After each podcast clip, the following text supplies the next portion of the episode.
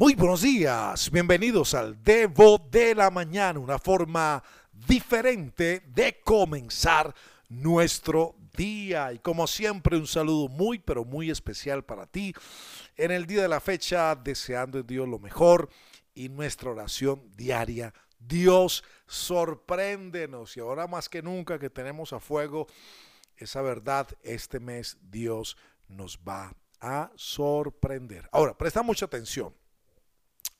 ¿Sabes? Porque pensando en algo para poder compartir contigo, llego a un planteamiento. Es que para vivir una vida plena, tienes que vivir por el poder de Dios.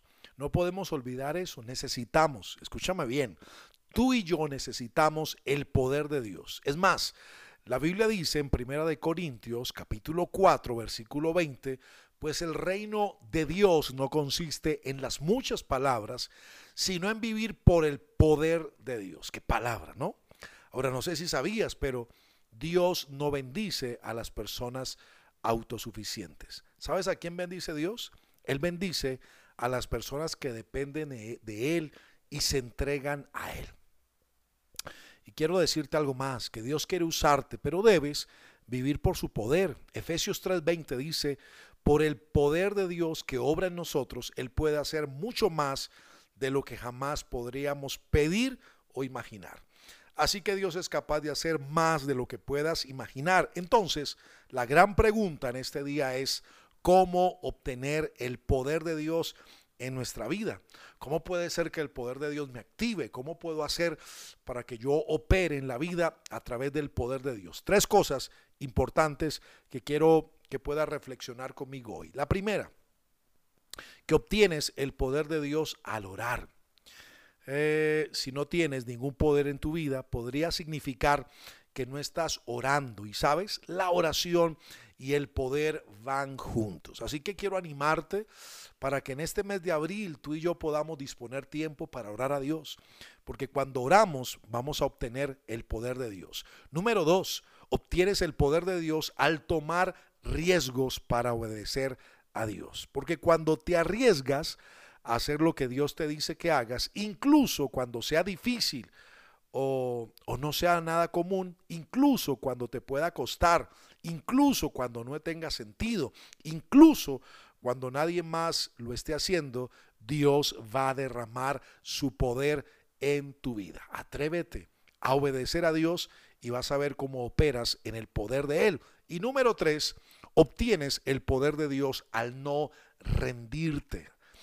Y un consejo importante para ti, especial, no te rindas, por favor. No sé si has pensado, querido, anhelado en este tiempo por causa de lo que te está pasando, rendirte, bajar los brazos. No, no, no, no, no, no, no te rindas. Para que Dios pueda hacer crecer tu fe, Él tiene que probarte. Y cuando estás atravesando dificultades, retrasos o callejones sin salida, desesperación hasta desaliento, Dios te está enseñando a confiar en Él. Así que espera y Dios te va a bendecir.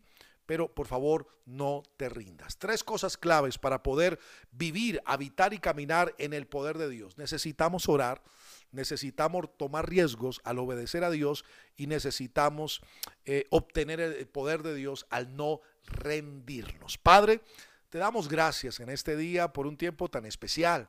Señor, te pedimos que nos ayudes a tener confianza en ti.